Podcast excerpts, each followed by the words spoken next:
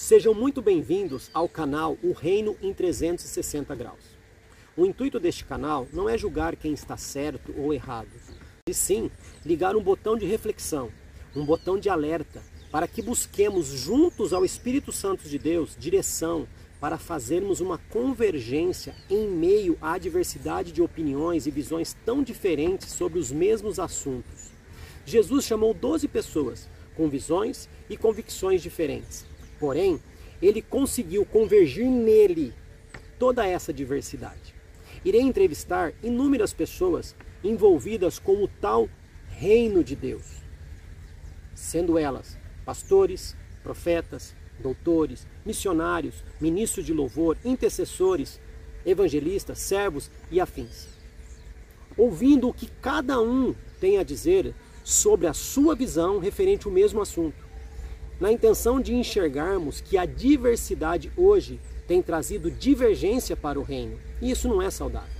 Sendo assim, busquemos convergir novamente toda essa diversidade em Cristo. Que Deus possa te edificar muitíssimo com o conteúdo deste canal.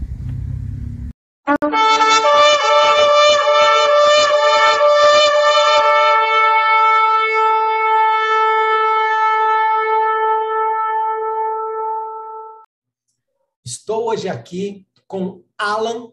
Acertei? Acertou. Alan. Alan. Alan. André. Porque eu estava nos bastidores, eu chamei ele de Alan. Não é Alan, é Alan. Presta atenção. Alan, não é Alan. Tanto é que tem dois L ali. Então, tem dois L, mas dá ênfase no A, tinha que ter dois A, pô. Alan. Alan. Alan. Não sei, ah, só sei que falar que é isso. o L é de Alan. Alan. Mas amém. Gente, estou muito feliz porque o Alan não é do meu círculo de amizade. Eu falo isso aqui em todas as entrevistas, ok? Mas eu espero que depois no final aqui eu possa ser amigo, pelo menos de forma espiritual aí, né, no corpo. E eu estou feliz porque o, o Alan. Já... É, é demais também, né? Ele foi num comentário de uma entrevista aqui, achou legal, eu entrei no perfil dele, eu falei, opa, deixa eu perguntar aqui, será que rola a entrevista? Eu perguntei, ele aceitou, a gente marcou, ele está aí, essa voz de trovão aí. Então, Alan, muito obrigado por ter aceito o desafio, cara. Fala de novo que eu não ouvi. Eu que agradeço.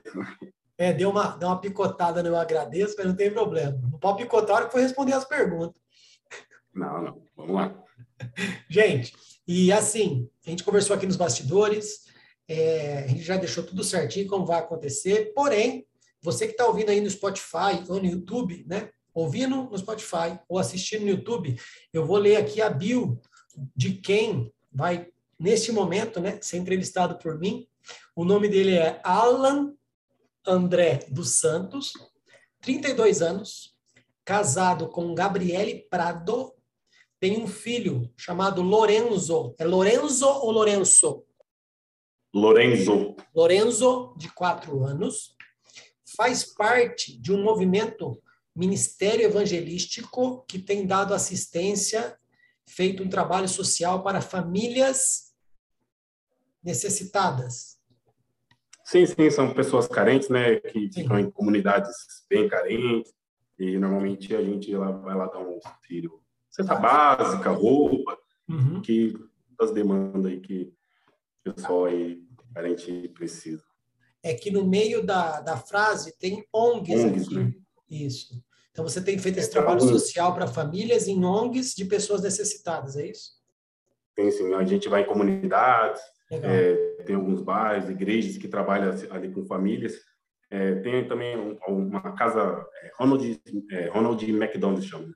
Daí ela trabalha ali né, com crianças Sim. que, que tem ali com cuidados de câncer e tal.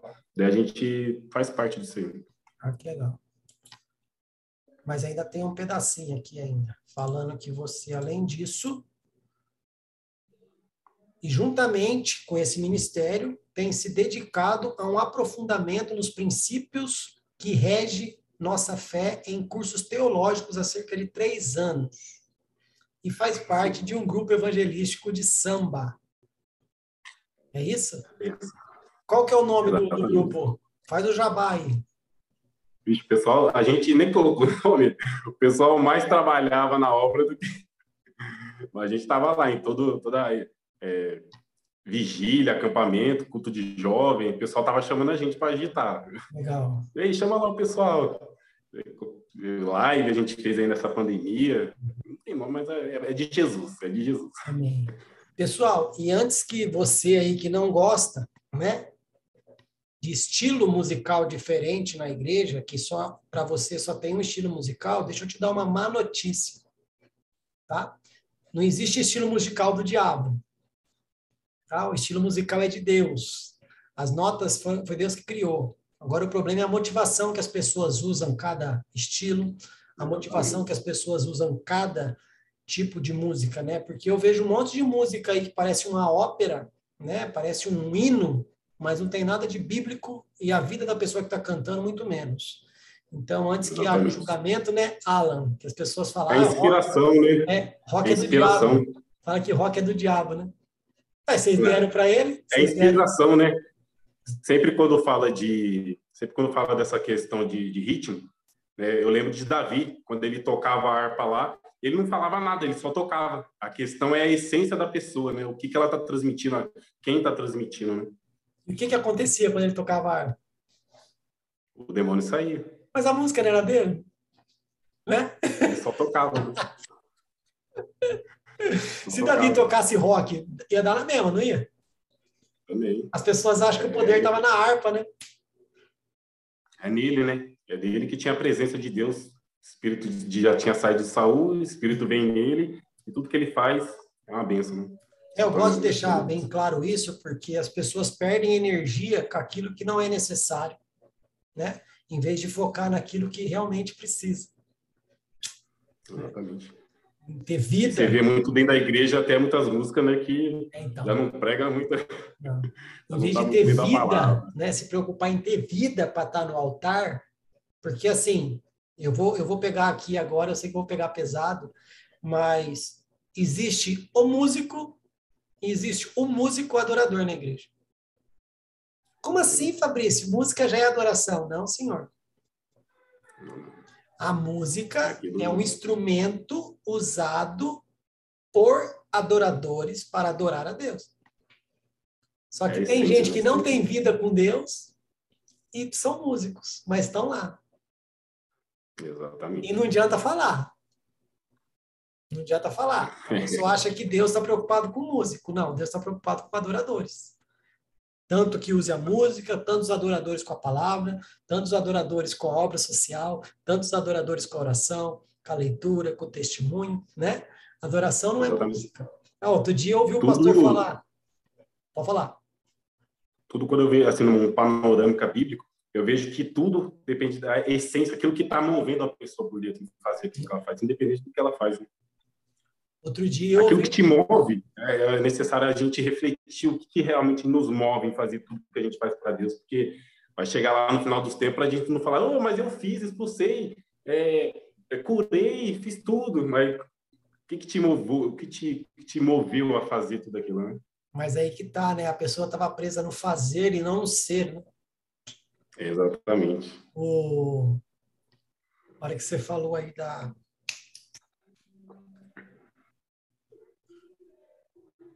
da, da essência, eu estava aqui com o negócio. Da, é, eu estava com o negócio na ponta da língua aqui e perdi. Mas tudo bem. Se, se, eu, se eu lembrar, eu volto.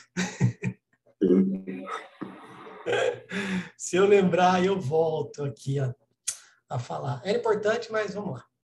O, o Alan, e o seguinte, é, aí você falou, né, que você toca aí nesse, nesse grupo de samba, e eu estava conversando até nos bastidores aqui com o Alan, que a intenção do canal aqui, né, não é nivelar ninguém, se sabe mais, se sabe menos, se é maior ou menor, não. E sim uma visão de ouvir a opinião das pessoas e talvez ligar um botãozinho de alerta que a gente pode estar fora de sintonia, né? Porque o cara aí é músico, né? Então até perguntei para ele, ele toca percussão nessa banda. Só que tem um cara lá que toca o cavaquinho, talvez o cara toque outro instrumento lá. E se eles não estiverem alinhados, fazendo a mesma coisa, com o mesmo objetivo, cara, vai sair música disso aí? Sim, não sai nada. Exatamente. Então, é, é cada um entender seu papel, entender sua hora, né? O cara do cavaquinho toca o tempo todo na música. É só a nota dele que aparece? Não. O cara do tantã, ele vai ficar. Não, né? Tem a cadência, tem o momento, tal. E o que eu vejo que falta hoje na igreja, cara, é cada um entender o seu propósito. Tá alinhado, né? E outra, tem o, tem o erro da pessoa que não se interessa, porque também não está sendo instruída. Então, existe um erro de cima para baixo, existe um, um, erro de baixo para cima. Por quê? Antigamente podia até falar que a pessoa precisava que um pastor fosse estudar, que um pastor ia lá se preparar para ele trazer a instrução para a pessoa, porque só ele tinha condições de fazer uma, uma, uma teologia. Tá, eu entendo. E hoje está tudo na internet. Sim. Você pode fazer um curso teológico na internet. Ah, mas o, o, o conteúdo não é bom. Tá, mas o seu interesse? Fala, não é bom o conteúdo, muda, procura outro. Então, assim, Exatamente. assim, eu acho que o tá que está está faltando, cara, é realmente cada um entender seu propósito. Porque, cara, se você está tocando o seu tantã e eu estou tocando meu cavaquinho e o outro lá está tocando reco-reco, faça o melhor que você pode fazer no reco-reco. O cara do reco-reco não quer ir pro cavaquinho, cara. Já Sim. tem alguém lá. Ah, mas o cara do cavaquinho que aparece. Amigão, só o cavaquinho mas não rola. Mas tudo faz a harmonia, né? Só o cavaquinho não rola. Cara, você já viu uma ópera? Aquele cara que fica no tímpano lá? Que aquele tamborzão, o cara fica lá. Tum. Tem música que ele só fica lá para fazer tum. Tum. E é aquilo que precisa, né? Fala, ah, aquele cara é um inútil. Tira ele lá para você ver como vai ficar a música. Exatamente. Cara, e nós somos um corpo. Pelo menos era, éramos para ter o entendimento que somos um corpo. Se cada um entender o seu papel, cara, ia ficar tão mais leve o trabalho. Ah, Eu acho que, que a força leve. que a igreja faz ia ser mais efetiva, né? Sim. A força que faz para. Engraçado que foi deixado o manual, né? Gente, ministerialmente, eu deixei cinco vocações. Debaixo dessas vocações, eu deixei diáconos, eu deixei presbítero, eu deixei servos, eu deixei professores também, eu deixei não sei quem. Para esses eu dei o dom do Pai, para esses eu deixei o dom do Filho, para esses eu trouxe o dom do Espírito. Tudo isso tem que ser redundante junto com o fruto, que vocês dêem testemunho, que vocês trabalhem, que cada um seja uma coisa e trabalhem juntos. Foi deixado um manual, amigo. Tudo para edificação dos santos, né? E o que, que fizeram com o manual, cara? O que, que fizeram com o manual? E o que mais me intriga, me deixa, me deixa assim, triste, é que a gente usa a mesma Bíblia e a gente consegue ser tão diferente um do outro. É a mesma. Quando eu fui questionado em algumas situações, fui questionado assim, a sua, assim, mas são coisas de extrema, um para lá e outro para cá, mas é a mesma Bíblia. A gente só precisa o quê? Sentar, conversar, eu ouvi seu ponto, você ouve o meu. E é necessário chegar num bom senso comum. Mas é, normalmente as pessoas estão mais preocupadas em defender a placa do que a Bíblia. Né? Mas, quem que, mas quando a Bíblia fala que existe uma pessoa aí, que a gente vai conversar aqui no meio da entrevista, tem uma pessoa aí que convence o homem do pecado, da justiça e do juízo. Só que pecado, justiça e juízo é algo que a própria Bíblia nos ensina o que é. Né? Como que eu entendo o pecado, como que eu entendo a justiça, como que eu entendo o juízo, se eu não tiver a inspiração dessa pessoa? Como que eu posso sentar e conversar com você se ele não estiver na mesa para poder nos convencer do que nós estamos certos e nós estamos errados? Mas não, é a sabedoria do Alan, é a sabedoria do Fabrício, é a sabedoria do pastor tal, é a sabedoria do bispo não sei das quantas, é a sabedoria do apóstolo não sei das quantas. Primeiramente, ninguém convence ninguém, né? Só tem que deixar ele fazer o trabalho. E aí o que acontece? Essa, essa discrepância que você falou, um atirando para a direita, o outro atirando para a esquerda, sendo que era para estar tá atirando para frente. Né? Eu acho engraçado, cara, porque eu tive a oportunidade de conversar com uma pessoa que trabalhava com evangelismo de satanistas. Essa eu não ouvi ainda. É, enfim, ela entrava nos grupos satânicos da internet aí, se infiltrava lá e evangelizava os caras. Caraca. Tá? Aí o que que acontece? Para isso, ela tinha que ouvir muita coisa, tal, não sei o quê. Mas o que onde eu quero chegar? Cara, não importa o grupo que ela tava, não importa com quem ela estava falando, não importa em qual escala, em qual posição que essa pessoa estava em cada grupo, em cada braço do satanismo. Todos eles tinham a mesma agenda. Essa tinha unidade, né? Todos eles estavam pensando no mesmo propósito. Eu falei aqui numa entrevista passada que eu vi uma, uma, uma situação que um cara fazia parte de uma, de uma dessas seitas ou do braço aí, e ele tinha um propósito tal dia, tal hora, eu preciso abrir tal porta e deixar tal pessoa passar. Só. E o cara se preparou para poder estar naquele dia, naquela hora, abrir aquela porta. Talvez aquele cara entrou, fez um sacrifício não sei aonde, ou fez uma desgraça qualquer lá, e foi o glorificado dentro da seita, e ninguém lembra que foi alguém que abriu a porta. Mas para ele, tanto faz. Eu estava fazendo isso para meu Senhor. Propósito. O propósito foi cumprido, foi alcançado. Igual nós, né? Hum. é igual nós. Eu ouvi um, um, testemunho de um, de um jovem que participou de um evento grande, né? Só que ele cuidou estava cuidando do banheiro. E esse evento tem um grupo que tinha um nome e só aparecia as pessoas que estavam lá no palco cantando, né? Mas tinha um nome forte, tal, um movimento de jovens, não sei das quantas, não vou falar aqui porque não cabe. E o pessoal falando, fazendo reportagem, todo aquele movimento, chegou para um rapaz que estava cuidando do banheiro, isolado lá no fundão lá do evento. O meu querido, você faz parte do ministério? Faço. Pô, mas tá rolando lá e você fica aqui, o que, que é para você? Ele falou: ó, a mim foi dado a função de deixar o banheiro limpo. Ela falou: tá, mas quem vai ver o banheiro? Ele falou: se eu deixar o banheiro sujo e a pessoa for embora reclamando do evento porque o banheiro estava sujo, a culpa é minha ela falar mal do evento.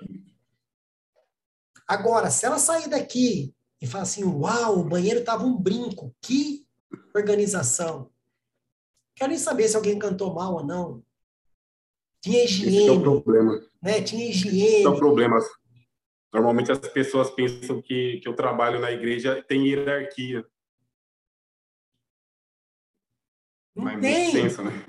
Não é hierarquia, é a importância de cada coisa. O cérebro é importante, Alan? Sim. Mas e se o coração para de bater? Aí não tem cérebro. Ai, mas é o cérebro que comanda, tá? Mas o, o, o coração parou de funcionar. Tem que bombear cérebro, o, o sangue para ele lá, para ele poder funcionar. Exatamente. Então, cara, enquanto a igreja não entender que nós somos um corpo, voltar a esse entendimento que existia antigamente, né? Porque é o seguinte, eu vou falar algo muito forte aqui, em Alan. Cuidado aí, não vai cair da cadeira, não. Manda bala. O pai é nosso. Sim. O pão é nosso. O reino é nosso. O pecado é seu. Tá certo? O pecado é nosso. Mas se eu falo que o meu pecado afeta você, não pode. Tá errado. Mas nós somos se o meu corpo. pé está doendo, ou a mão é o corpo que sofre, né? Não, o corpo. Se as pessoas voltarem a ter esse sentimento de pertencimento, de família, talvez a gente consiga introduzir a visão da, da, da, do, da problemática do pecado mais uma vez na igreja. Sim. Mas não pode falar isso hoje, Alan. Por quê?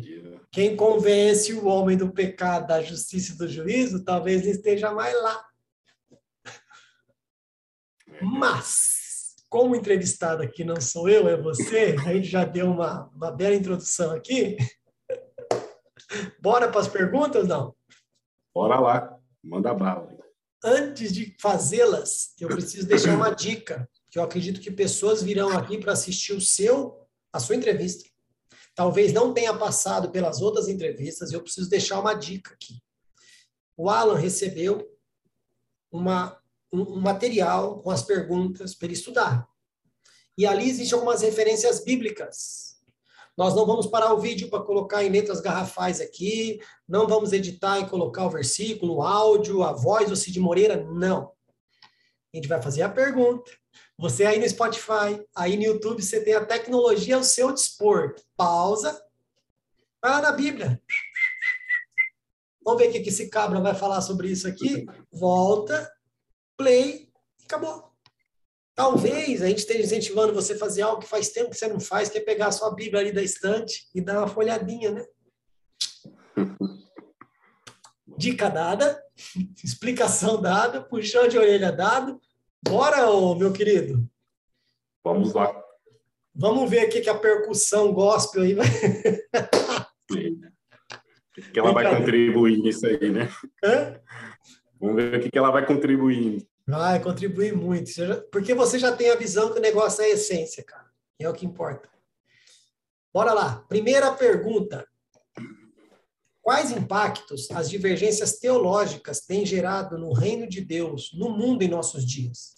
E qual é o papel da teologia na vida da Igreja de Cristo?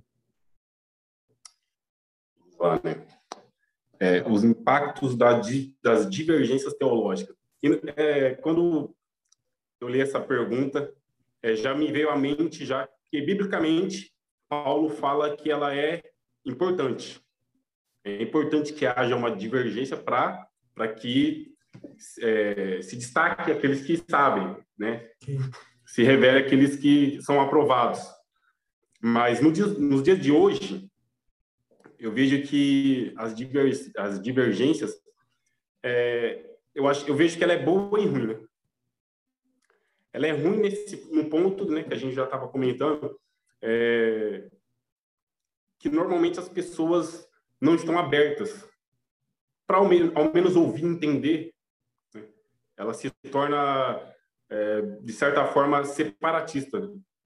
Um pensa de uma forma, outro pensa de outra. Então, é, eu, vejo, eu até vejo que as denominações é diabólica na minha visão, porque ela divide eu não vejo que Deus está em algo que divide. A única coisa que divide hoje a igreja são as divergências. Você pensa de uma forma, vai lá, o cara vai lá, abre outra igreja, um pensa de outra forma, abre outra, aí vai abrindo, né? Quantas igrejas a gente tem por aí? E aí, é, como a gente até comentou, né? Eu, eu, na minha visão, a igreja ia ser tão mais madura, ia avançar tanto, ia avançar bem é, no, no seu trabalho, se todos pudessem sentar, né, todas as denominações, por exemplo, se pudesse sentar e, pô, vamos, né, sei lá, o cara da Católica, o cara da Universal, da Batista, todo mundo sentar e, tentar fazer uma conversa sadia, né, por que vocês pensam tanto assim, eu assim, né? Eu fui abordado é, cerca de três, quatro anos atrás, né, nesse início da minha caminhada aí de um aprofundamento, e a pessoa me questionou, e daí eu fiquei assim, ah, mostrou na Bíblia e tal, não vi muita base bíblica. Aí eu falei para mim mesmo, né? É, e aí, ela, né? Deus falou comigo, né? E aí, qual que é a base que você tem, que você tem, para crer nisso que você crê? Daí, nossa, a minha base é porque eu ouvi dos pastores, das pregações. E a outra pessoa também não tinha uma base sólida. Aí eu fui me aprofundar para buscar uma base sólida e eu vi que eu estava errada na questão, eu vi que a pessoa também estava errada, que era até assim uma questão de, de dízimo, né? Porque tem uma certa denominação que que ela não exerce o dízimo, prega isso, que não precisa mais. E muitas outras exercem. E daí onde que a gente fica nisso? Onde que eu fiquei nisso com essa pergunta? E daí eu fui buscar, busquei um, busquei o princípio, porque dízimo é um princípio. Né? Porque normalmente alguém vai falar que, por exemplo, o dízimo é da lei. Mas se, for, se você for ver, o dízimo era exercido antes da lei. Abraão, Isaac. Só essa, só essa, só essa, só essa, essa, essa visão a pessoa já quebra já. Mas eu acho que as divergências têm atrapalhado nessa questão de dividir. Né? Normalmente é, era necessário. Por exemplo, se você vai analisar a questão dos discípulos e todo mundo que dava ouvido a Jesus, as pessoas abaixaram as guardas, porque elas foram ensinadas por escribas, fariseus, é, os pessoal, os sacerdotes, eles foram, eles tinham aquela mente. Por que, que uns aceitaram e outros não? Alguns deram ouvidos, baixaram a guarda de tudo aquilo que foi ensinado e vamos ver o que, que ele está falando? Que começou a se, a se alimentado, mas teve alguns que bateu de frente, não, não quero nem ouvir. Eles até declaravam que Jesus estava certo, mas não, não, não, estava com inveja, com e estava daquela forma. E a segunda parte era as divergências, é, a questão da teologia, né? É a importância da teologia. A importância, eu, é, a importância é, ela entra na questão, ela faz parte do desse desse da base daquilo que edifica a igreja, né? Da base daqueles cinco ministérios, que um deles é mestre. Né? Eu acho que é extremamente importante a igreja estar estruturada nesses cinco ministérios. Quando não está, ela fica manca. Né? Fica manca. Às vezes ela é forte no evangelismo, mas na palavra, fraca. Precisa ter um evangelista para trazer, para que o mestre dê a base, dê a, dê, a base sólida. Precisa ter o profeta, precisa ter pastores, mestres, mas hoje em dia só está nos pastores, infelizmente. Mas é, eu vejo que essa a questão da teologia é importante, é uma base, né? A base do, do, dos cinco ministérios para a edificação do corpo. É necessário estudar, é necessário se aprofundar, ter os princípios. Paulo fala, até dá um, dá, dá um puxão de, de orelha, aí ele fala, pessoal, vocês já estão na igreja aí, né? ele não fala tempos, mas fala, vocês já estão na igreja, pessoas ficam na igreja 10, 20, 30 anos, e vocês ainda estão no leitinho, no leitinho. Eu queria trazer algo sólido, algo, mas não aguenta se trazer a, a, a regra, né? Espana. Se trazer, se falar alguma coisa aqui, de repente, eu não quero ser, eu não quero ser apedrejado no final, mas se você falar alguma coisa, a pessoa está no leitinho e não não avança, não cresce, não fica patinando, fica uma igreja. É por isso é a importância da teologia na igreja. Eu queria só, só fazer um complemento, né? Quando você fala de unidade, negócio de estar junto. Cara, alguém aí que está ouvindo, né? Ou até o mesmo Alan, que é teólogo também, eu, eu ouvi muito, eu ouvi muito, cara, falar que Jesus escolheu os doze lá e tinha um tal de Judas, o Zelote. Cara, por muito tempo, para mim era o sobrenome do cabra. Por muito tempo era a família dele. Para depois eu descobri que não. Era um grupo. O Zelote fazia parte de um grupo mercenário. Ficava se levantando para acabar com os cobradores de impostos, com o próprio Império Romano, porque eles tinham zelo pela nação de Israel de uma forma cega. Eles queriam destruir tudo aquilo. E quando Jesus chama Judas, o zelote, que fazia parte dessa, desse grupo, ele colocou esse cara para comer do lado de um cobrador de imposto, que era Mateus. Eita. Vai de dois em dois. Provavelmente ele mandou o zelote. Manda os dois ali, se eles voltar vivos. Aí eu te pergunto: Jesus conseguiu convergir essas diferenças nele. Sabe por que, que a igreja não consegue? Porque ele não é o centro mais. É forte. Ele não é o centro mais. Não consegue mais convergir, não consegue trazer, porque ele não é mais o centro. Então, é, é complicado, cara. Né? E você falou de cinco ministérios aí. Meu, o manual foi dado. Faz assim que funciona. Cara, eu vou ser apredejado agora?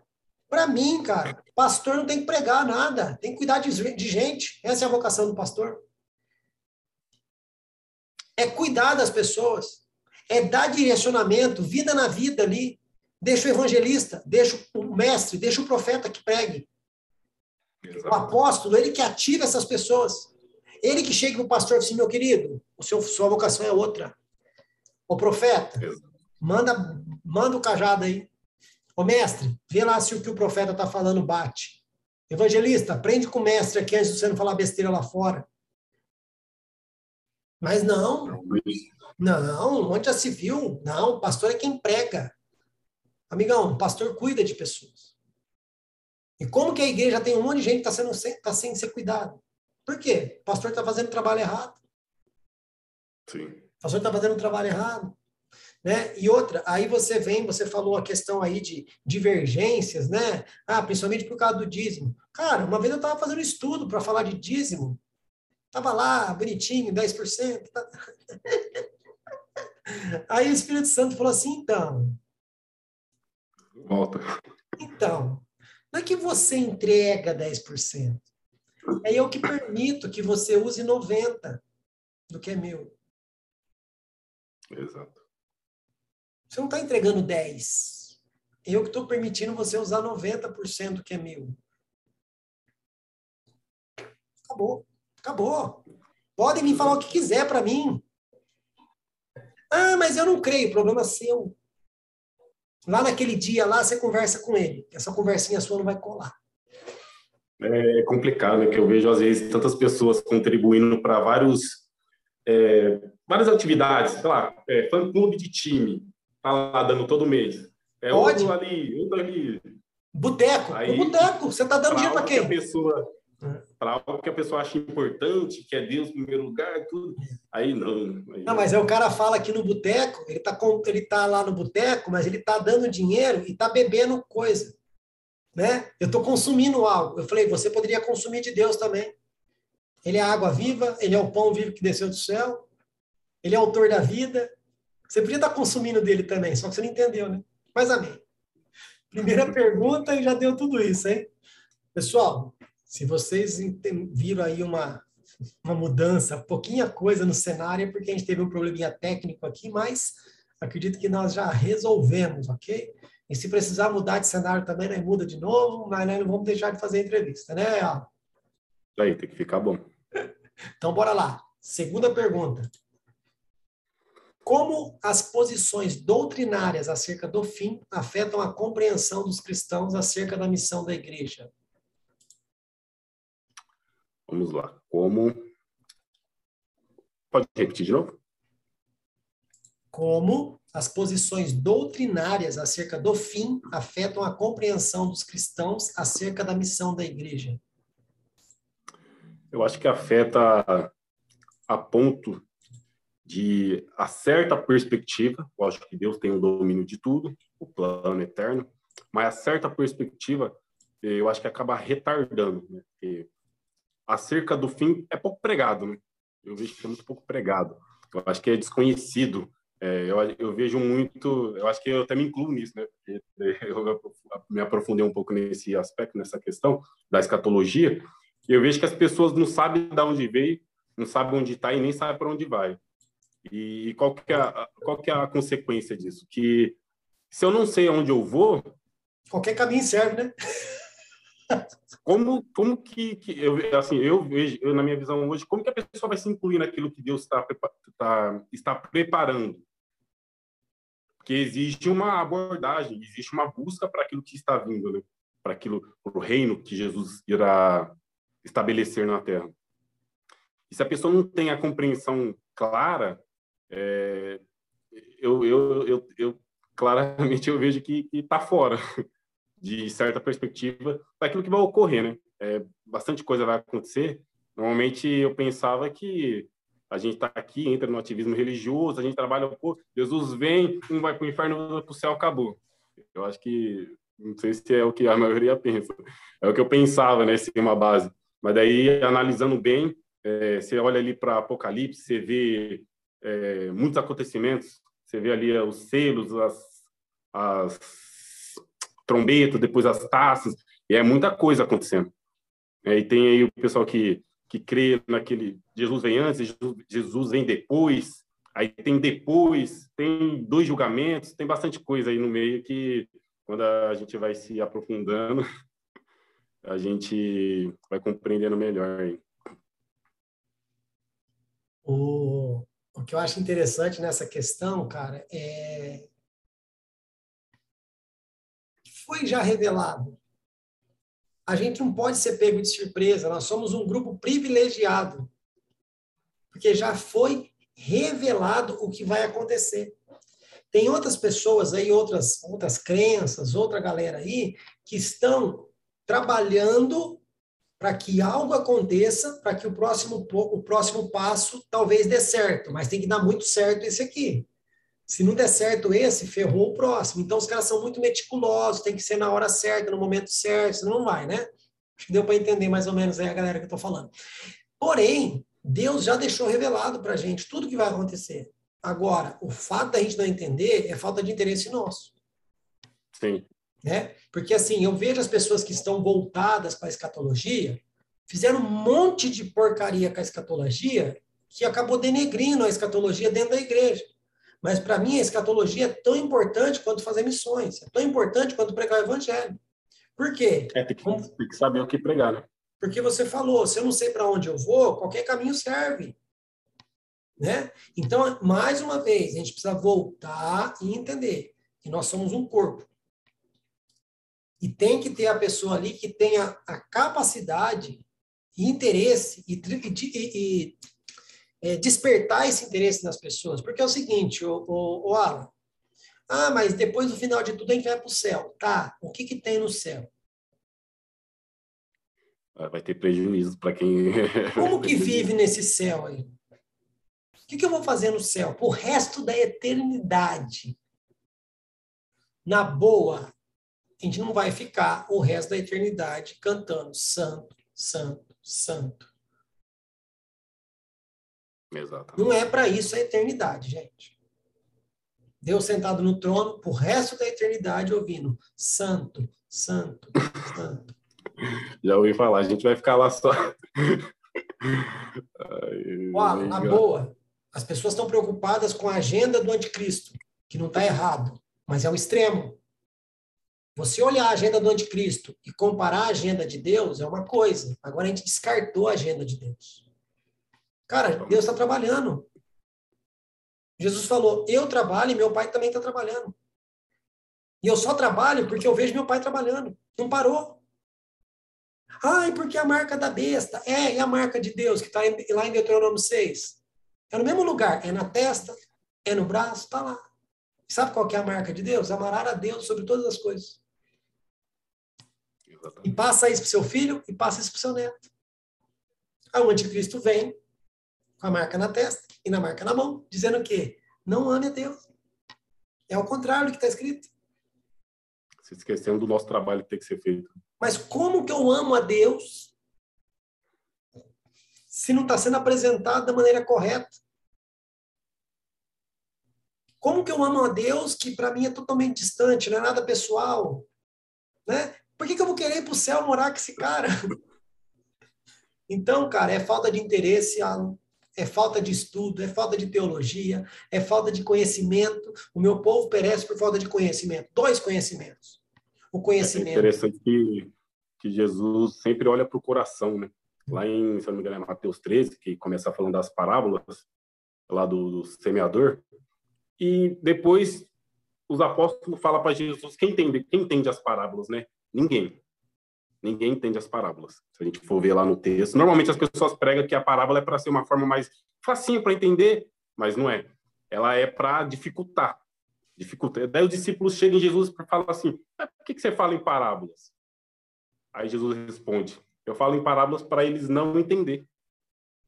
Porque o coração deles está longe, está endurecido. De má vontade eles ouvem. Uhum. E por isso não entendem. Aí é, é uma análise, pessoal, de cada um. O que, que de fato nos move, né? Aquilo que a gente estava falando, daquilo que nos move em fazer aquilo que a gente faz para Deus. Porque, de repente, a gente está fazendo à toa, não é para nada. A pessoa está indo lá para o deserto para ouvir Jesus falar, mas não está querendo ele, está querendo aquilo que ele pode dar, não aquilo que ele é. E é por isso que eu estava falando. Está faltando conhecimento, dois tipos de conhecimento. O, teu, o conhecimento sobre aquilo que Deus já revelou E conhecendo o que ele revelou, ter conhecimento de quem ele é. É esse o conhecimento que está faltando na igreja. Não é só ler, ler livro. Não, não é só algo acadêmico. Não. Um ativismo religioso. Por erro, o povo perece por falta de conhecimento, conhecimento de Deus e daquilo que ele revelou. Né? Mas, se a gente for aprofundar aqui, a gente vai embora, né? Então, vamos lá para ainda vamos lá para a terceira pergunta. E cada hora vai ficar pior, Miguel. Terceira pergunta. De acordo com Mateus 24, 12, o esfriamento do amor é resultado da multiplicação do pecado. Com base nesse fato, devemos aguardar o avivamento ou apostasia? Aí eu entendo que, que é os dois. Primeiro eu vejo um esfriamento, um esfriamento no geral, e, e logo após, é interessante que me vem à mente é, aquele tempo, aqueles picos de dos juízes, né? O pessoal desanimava de Deus, Deus vinha ali dar umas palmadas, o pessoal voltava. Desanimava, voltava, ficando aquele pico. Você tem uma Bíblia que ele está nesse, nesse esse gráfico, subindo descendo, subindo descendo. O pessoal se afastava, aí Jesus, Deus vinha com bastante a vara de ferro dele, Deus vinha, né? Deus e o povo voltava. E, e é isso que eu vejo. O povo está, né? O texto está dizendo, é, a multiplicação dos pecados traz a, a apostasia. Apostasia, né? Uhum. Não, na verdade, está falando que que o esfriamento do amor é resultado da multiplicação do pecado. E com base nisso, nós devemos aguardar avivamento ou apostasia. Aí eu vejo que é o esfriamento do povo devido é, à multiplicação dos pecados, do pecado. E eu, eu, numa visão geral, eu vejo o trabalhar de Deus para que essa aí deu uma, Deus deu uma reviravolta aí, que no final é, o plano dele vai ser alcançado o propósito eterno dele vai ser alcançado, que é alcançar muitos. A Bíblia fala muitos, né? Não fala todos, mas fala muitos. É, o amor de muitos esfriará, não fala que o amor de todos esfriará, né? Só que o pessoal gosta de olhar para o copo meio vazio em vez de olhar para o copo meio cheio. É. Mas outra coisa também, mais uma vez eu te falo. Foi deixado o manual. Foi dito o amor de muitos se esfriará. Espera um pouquinho, se é de muitos, não é de todos. A pessoa usa isso como muleta. Ah, mas estava já tinha sido profetizado já que esfriasse. Meu coração está frio. Não, você se esforçou para não fazer parte dessa galera que não deixasse o amor esfriar. Esse é o grande problema, né? Não fazer parte. Foi, foi avisado, gente. Por se aumentar a iniquidade, o amor de muitos se esfriará. Ou seja, ele já deixou claro, gente, vai aumentar a iniquidade. Isso vai trazer desânimo. Entendeu? Vai acontecer um monte de coisa e o amor de muitos vai se esfriar. Não de todos. Então faça parte daqueles que não deixou esfriar. Não use isso como muleta. Aí a gente fala sobre avivamento e apostasia. Cara, pelo que está sendo pregado na igreja, já é uma apostasia. Outro dia vieram me questionar: Ô Fabrício, que história é essa de igreja no metaverso? Onde já se viu isso? Onde já se viu? Falei, amigão, vamos lá. Se os caras estão indo lá para o metaverso para pregar a mesma coisa que está sendo pregado hoje, qual a diferença? Aqui não está resolvendo nada. O que, que vai mudar pregar lá? Leite. Né? Agora, se os caras forem para lá com a intenção de poder alcançar o cara que está atrás de uma tela, um avatar, e o Espírito Santo tocar na vida daquela pessoa, qual o problema? Você fala que pode usar, entenda agora, tá? Você fala que pode usar o samba para evangelizar, pode usar o teatro, ah, pode usar o flash mob, pode usar um monte de coisa para evangelismo. Agora no metaverso não pode. Engraçado, é, a internet, a internet era do diabo até chegar a pandemia. Chegou a pandemia, a internet foi a única coisa que, que manteve o culto acontecendo. Peraí. Nossa. Não é do diabo? E três meses antes, é, teve certa pessoa que falou, não, a gente não faz culto em internet porque não, é tem que ser presencial, a igreja inteira e assim, mundo inteiro. Aí pandemia veio, onde que foi? Olha como é interessante. Eu ouvi uma pregação de um rapaz falando, e ele falando sobre Davi. Que Davi vai levar a arca, faz da forma errada, e ele leva para a casa de Obed-Edom, né? Aí ele fala, gente, é engraçado, né? A gente estava aí antes da pandemia montando estrutura, é LED, é igrejas, mega igrejas, superprodução. A gente estava investindo pesado e a gente falou: Uau, estamos adorando a Deus. E aí a gente vai para os movimentos do essente da vida, Senhor, me envie para os necessitados. Aí Deus vem com a pandemia e para a festa. Davi estava louco ali com a arca no carro de boi, e vai, vai, daqui a pouco, pum, Deus parou a festa. Aí a arca vai para casa de Obed-Edom. Só que a gente estava pedindo, Senhor, nos envie para os necessitados. Deus mandou a gente para casa. A arca de Deus voltou para casa. Teve gente que não sabia o que era fazer um culto familiar. Perdidinho. Ah, mas se o pastor não vier aqui orar, não vai dar certo. Se eu não for para a igreja, eu estou desviado. Ou seja, o líder ensinou o que as pessoas estavam fazendo ali. Cara, vamos lá. Agora eu vou pegar pesado de novo. Nós não temos mais culto, Alan. Nós temos reunião de pessoas. Nós não temos culto. Ok? Porque Deus não tem sido cultuado. Deus não tem sido cultuado, não. Porque você vai lá para dar nota para o louvor, você vai lá para dar nota para a pregação e você vai lá para se sentir bem. Você vai para entregar. Você vai entregar. Se o seu sacrifício for aceito, talvez você volte cheio. Agora, quando você vai lá para receber, você volta vazio.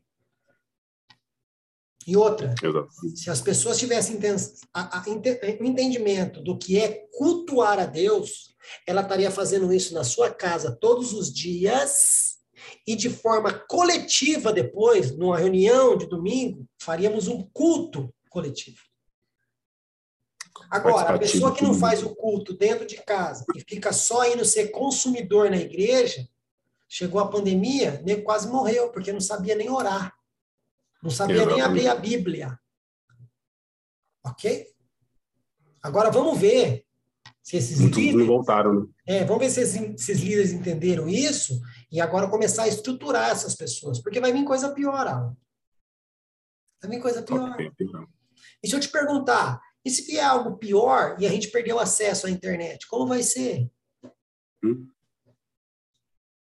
Aí complica. Ah. Aí não tem mais Deus. Ai, mas aí vai vir um avivamento. Amigão, avivamento sem arrependimento não é avivamento. A igreja que conhece, ela precisa se arrepender para trazer a presença de Deus de volta. O que, que você falou dos juízes aí? O povo fazia a coisa errada, Deus levantava um juiz, o povo se arrependia, Deus libertava o povo. Ah, depois da libertação, o povo fazia a coisa errada, Deus levantava o juiz, o povo se arrependia e Deus voltava no lugar. Sim ou não? Arrependimento, né? Só que o arrependimento é da igreja para que haja o avivamento, para que Deus volte a ser o centro. E quando Deus é o centro, aí o ímpio vai ser tocado, e esse ímpio vai se arrepender por causa do avivamento, que o arrependimento de Deus aconteceu. Exatamente. Agora não, estão pregando aí que enquanto não vier o avivamento, não haverá arrependimento na igreja. Não vai mesmo. O, arrependi, o, avivamento não é para arrependimento de quem já conhece. O avivamento é para tocar aquele que não. Ah, mas o avivamento enche, enche a igreja. Não. A transformação da vida daquelas pessoas faz com que ela pense aonde que eu vou manter isso aceso? Na igreja. Então ela vai para a igreja. Exatamente. A Aquilo tá consequência do avivamento, que é alcançar as pessoas lá fora, é que a igreja fique cheia depois. Nem igreja cheia é significado de avivamento. Significado de avivamento é vida transformadas lá fora. Mas onde que elas vão caminhar? Dentro da igreja. Né? Exatamente. Na Mas, comunhão, né? Comunhão. Ah, meu Deus. Mas comunhão é só comida, né? o povo hoje, comunhão é só comida? Comunhão é ter algo em comum. Não adianta eu comer um cachorro quente com você, meu querido, se eu não suporto a sua cara.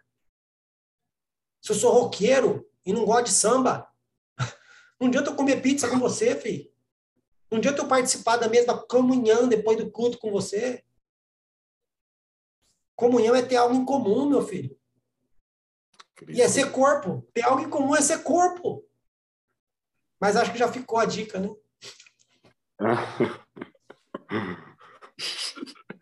Ai, tipo, quarta pergunta. quarta pergunta. Qual sua visão sobre a teologia do domínio? A igreja deve ser soberana sobre todas as áreas de influência no mundo. Qual é a relação desta afirmação comparada aos textos de Mateus 16, 18, 20, Efésios 3, 10 e Efésios 6, 12? Vamos lá. É, a igreja eu vejo é, desnecessário levantar uma placa, né? uma placa de, de, uma placa. Eu sou. Eu acho que é muito mais é, tem um trabalho mais efetivo quando a gente é, em vez de simplesmente ter a bancada lá, né? A bancada dos políticos. Não precisa. É como se estivesse dividindo, é como se estivesse dividindo, é como a esquerda faz, comunismo, divide para conquistar. É, né? Tem uma bancada de tal, bancada de tal do a questão tem que ser é o povo, é, tem que ser comum, eu tenho que ser. Né? Por exemplo, peraí. Ela não tem que dominar levantando a placa. Ela tem que dominar sendo ela. Sendo, é, por exemplo, o presidente ter a essência, ter Cristo nele, sendo dominando através daquilo que as pessoas vão olhar e não vai ver assim, ah, ele é da igreja. Não, mas ele está fazendo a coisa correta, ele tem princípios, ele tem caráter, ele tem ele tem a essência de Jesus. Ele está dominando. Jesus dominava pela pessoa que ele era. Ele não trazia que, ei, me sigam, eu sou poderoso, eu vou reinar mil anos daqui para frente, venham. Né? Ele dominava, ele, ele tinha o poder pela, pela, pela personalidade dele por aquilo que ele transmitia, por aquilo que ele, o amor que ele transmitia. Né? Assim, enquanto as pessoas queriam atacar pedra, ele estava lá, não, vem aqui, dá a mão, levanta. Ei, você, não, ele está comendo com um cobrador de, de impostos, publicando, pecadores. Ele estava ali é, exalando amor. Pessoa que ele é. é. É, por isso que eu vejo assim não que a gente tem que ter, né? Setores, ah, tem que estar tá lá. A igreja tal, o crente. Não, as pessoas têm que influenciar por aquilo que Jesus tem transformado em nós. Mais ou menos essa. Não, é isso mesmo. Eu concordo com você, porque eu falo toda vez aqui, cara.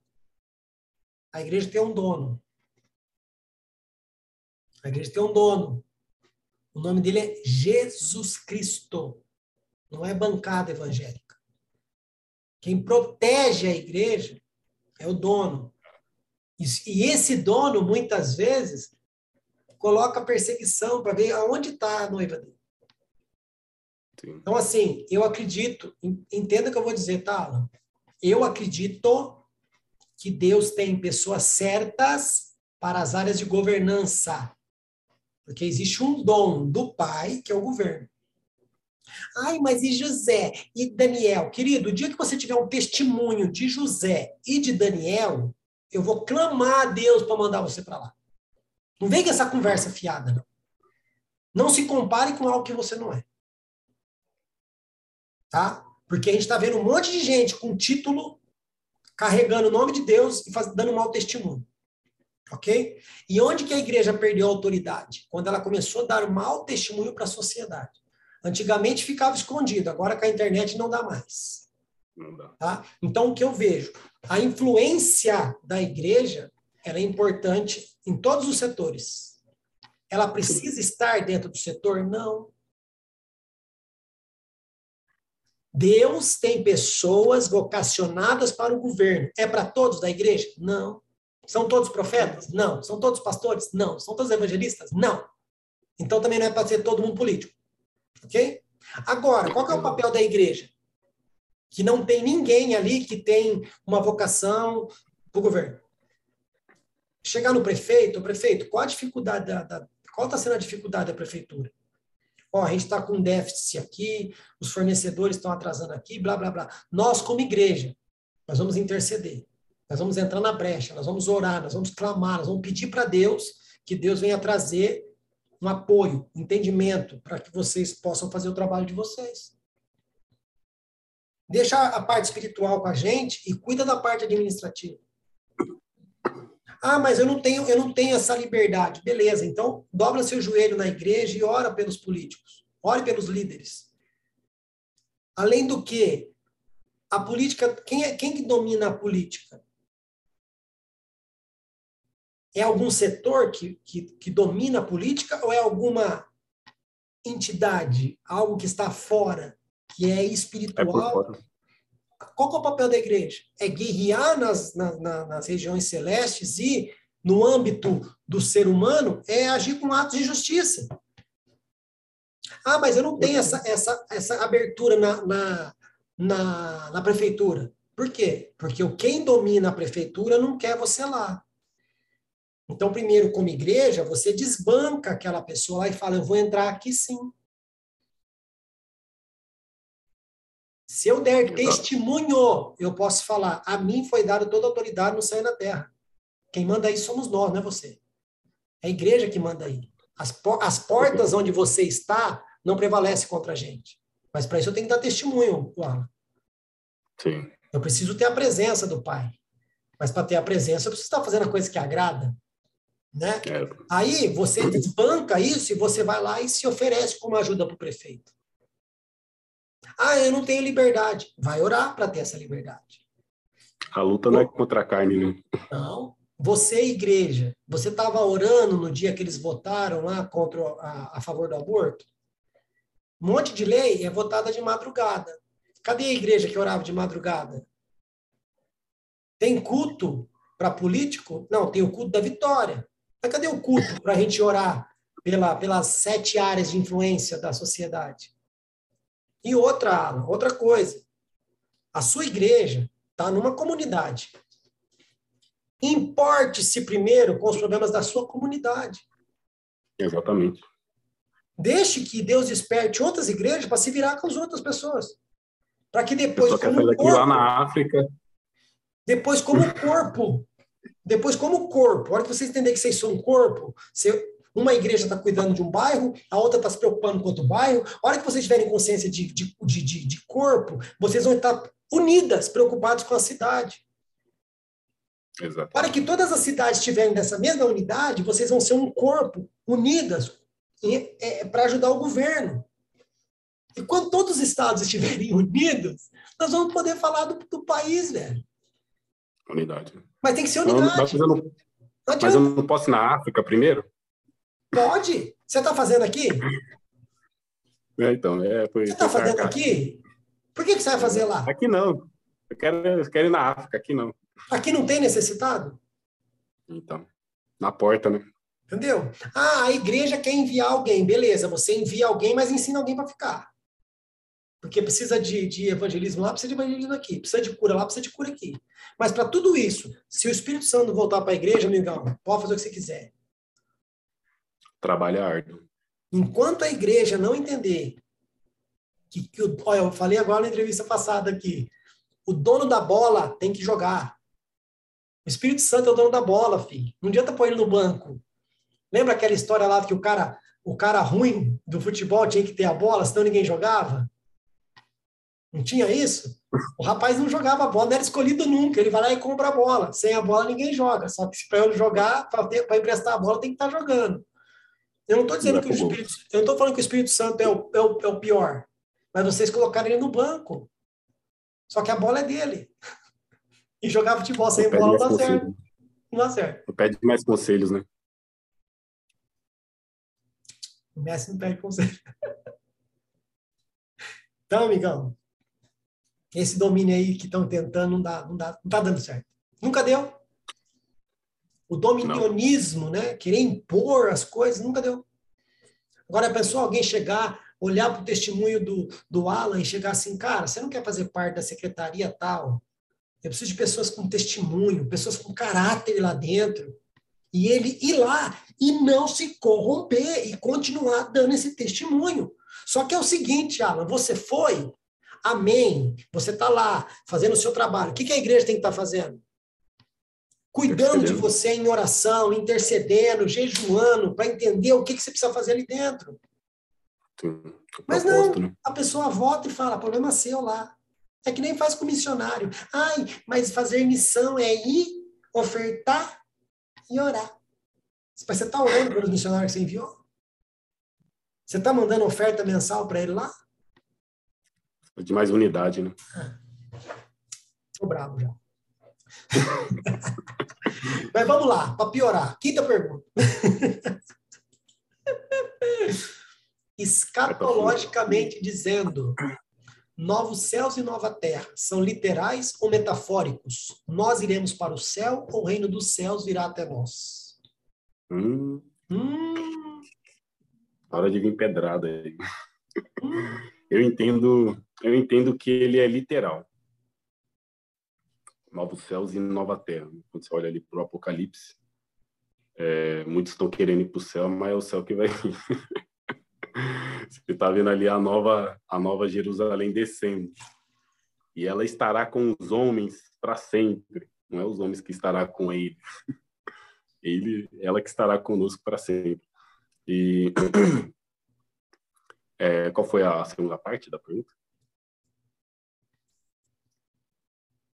O, nós iremos para o céu, o reino dos céus virá até nós. Acho que até respondeu, né? ah, foi isso. É, eu entendo agora aqui que o reino dos céus vem até nós. Okay. É bastante coisa para falar, né? Não dá para falar assim para compreender, mas é, esse é o meu entendimento hoje. Né? Uhum. O reino dos céus, o reino que Jesus será, Jesus estabelecerá nos seus mil anos, ele vai fazer aqui. Ó, e assim, é, de tudo que eu pergunto aqui nas entrevistas, você está sendo, talvez está chegando no quinquagésima pessoa já que eu entrevistei aqui, de todas as perguntas, pelo menos uma, uma, o pessoal está convergindo, quer dizer que novos céus e nova terra é literal. Ninguém até agora falou que é metafórico. Ok? Mas a, a maioria das pessoas eu ouço aqui, né? Vamos, vamos para lá. É, mas aí, ó, aí para deixar engrossar o caldo, isso aí é para a pessoa que está assistindo é só dar uma pesquisada.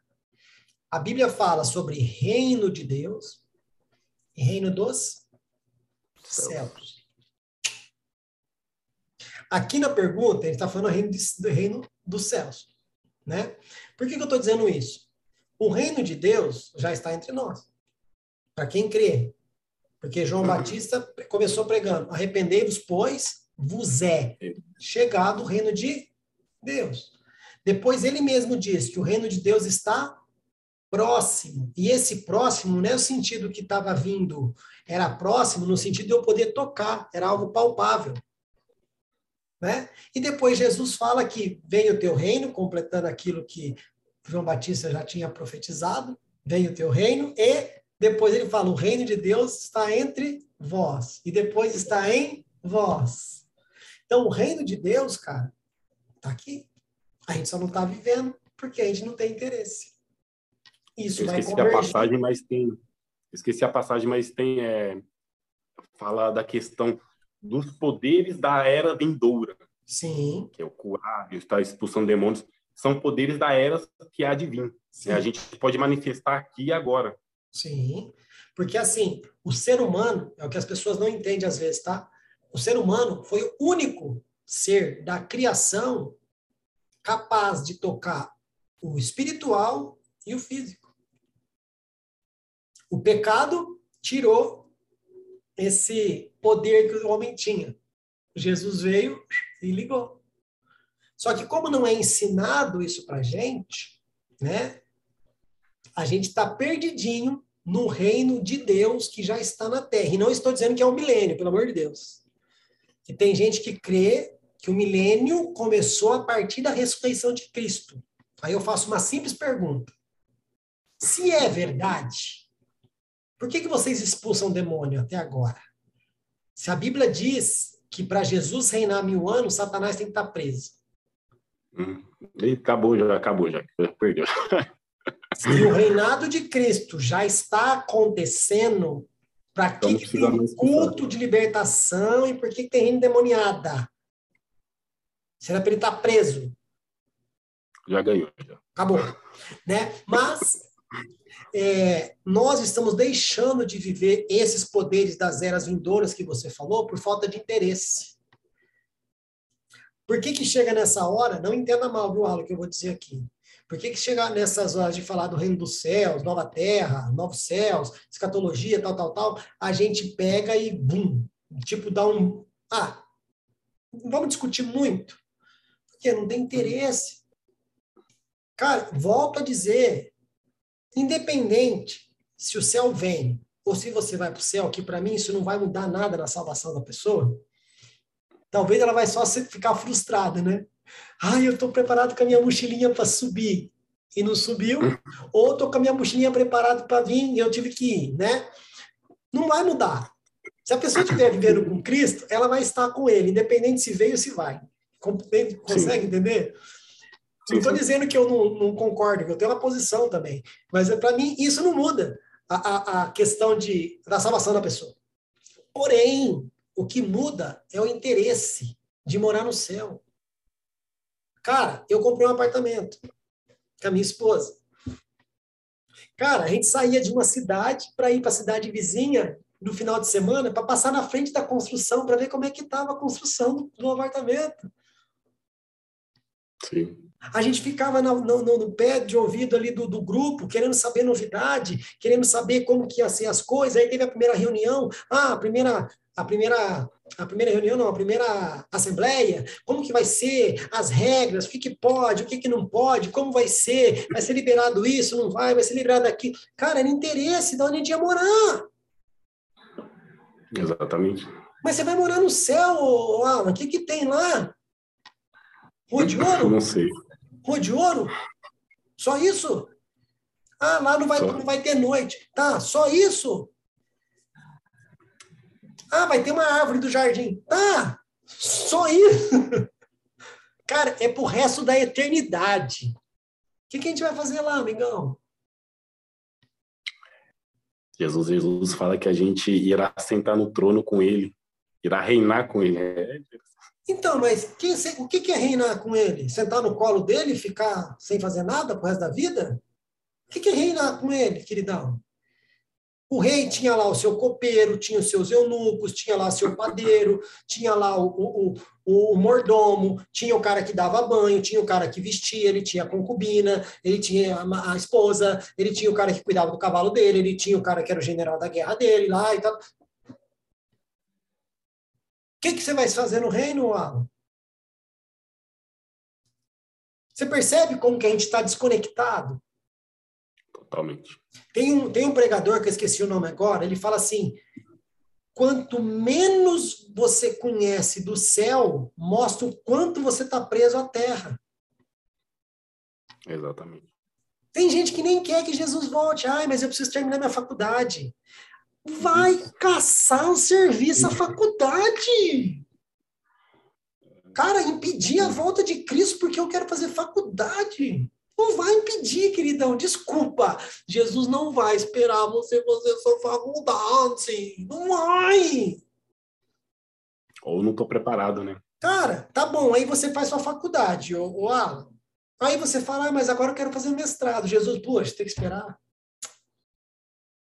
Ah, não, mas eu tenho doutorado. Ah, Jesus espera mais um pouco. Só que, a hora que você fala, Jesus, eu estou pronto para ir, o Fabrício fala, não, mas eu quero fazer faculdade agora.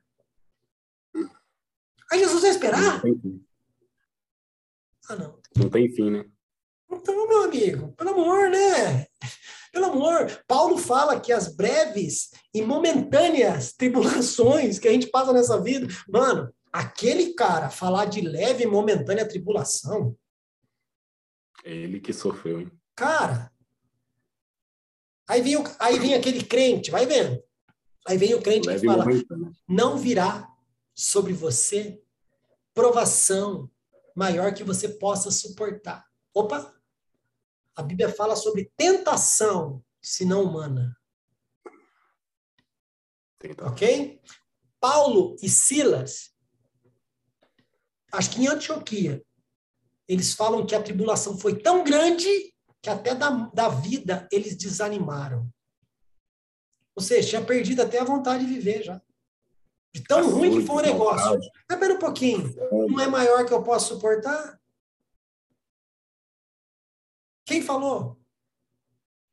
Onde está escrito que, isso? Importa que através de muita tribulação entreis no reino de Deus. Mas não pode pregar, isso aí não dá ibope. Mas, para fechar, é falta de interesse, meu amigo. Você fala que é um cidadão do céu, mas o que, que tem no céu? Hã? Hoje mesmo, ó. Hoje, tá? No dia que eu estou gravando isso aqui, gente. Hoje, tá? Eu fui fazer a visita para um missionário amigo meu, que é lá da Indonésia, veio aqui para a cidade onde eu moro. E eu fui num lugar com ele.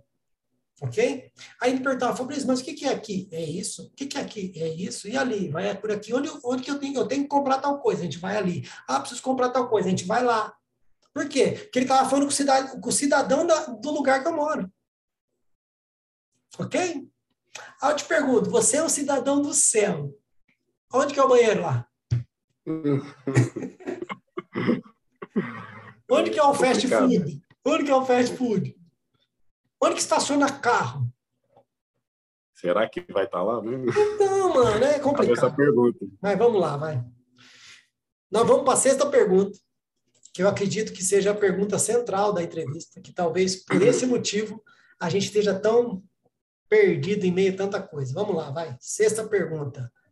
Com base em Gênesis 6:3, 1 Tessalonicenses 5:19 e 1 Timóteo 4:1, qual o impacto de não crer na ação do Espírito Santo nos últimos dias?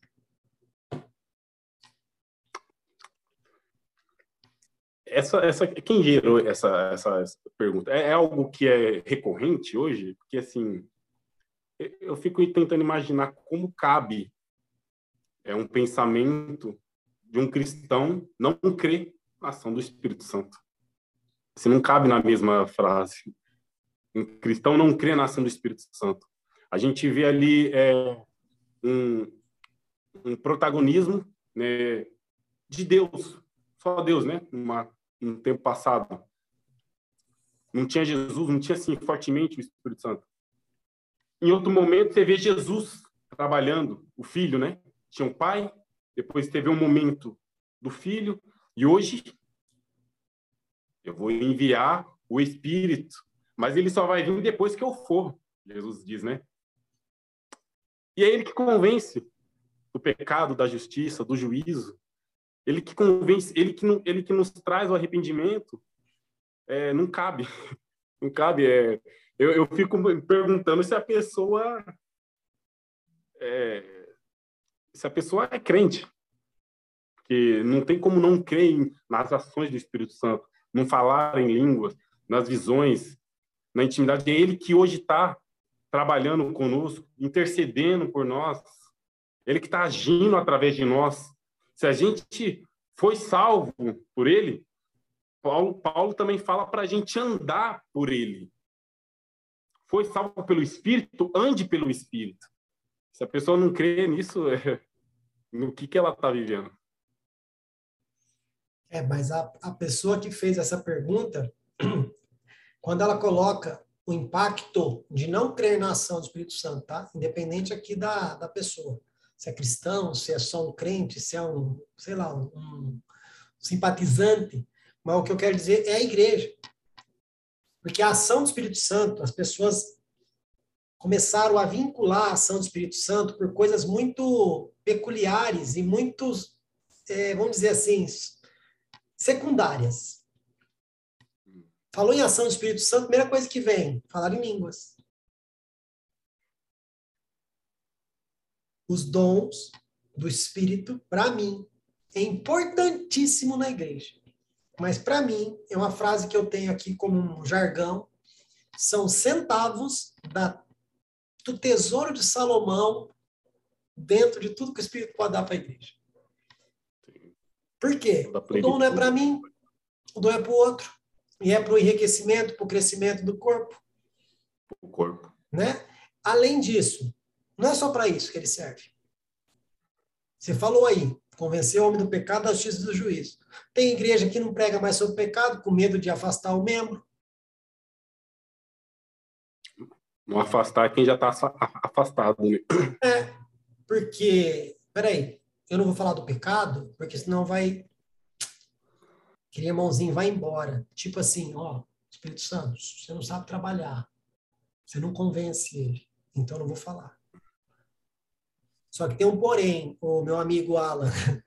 A falta da teologia, né, quebra nossas pernas. Porque assim, a gente secularizou algumas coisas relacionadas ao Espírito Santo. Foi convence, é como se convence, é como que é?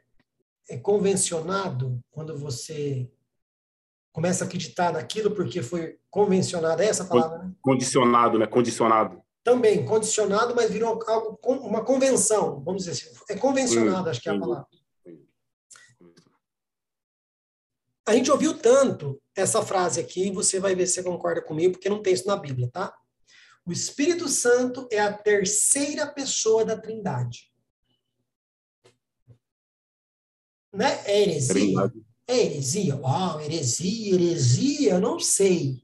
Mas colocou o Espírito Santo por último.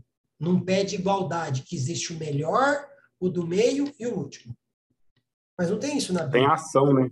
Tem a ação de cada um, né? É, tem a manifestação do poder de cada um em cada período da história. A primeira manifestação, quem veio foi o Pai. Jesus ali e o Espírito Santo ali, tudo como, coadjuvante, né?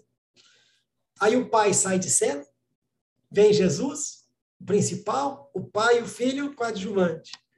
Jesus vai, põe o Espírito, o pai e Jesus coadjuvante. Quem que reina hoje? É o reino do Espírito hoje. Sim, sim. A, a humanidade teve, experimentou o reino do Pai, o reino do Filho e agora estamos no reino do Espírito. Então não é a terceira pessoa da Trindade. É um só, né? É a pessoa da Trindade. É o Espírito é da Trindade. É o Filho da Trindade. É o Pai da Trindade. Acabou. Outra coisa, o Espírito Santo de Deus. Tem algo errado aí. É, Se é de Deus, ele não é Deus. Aí eu posso crer que é uma força. Eu posso crer que é um, uma fumacinha. É algo que partiu de Deus. É um cheiro, sei lá. Mas não é Deus.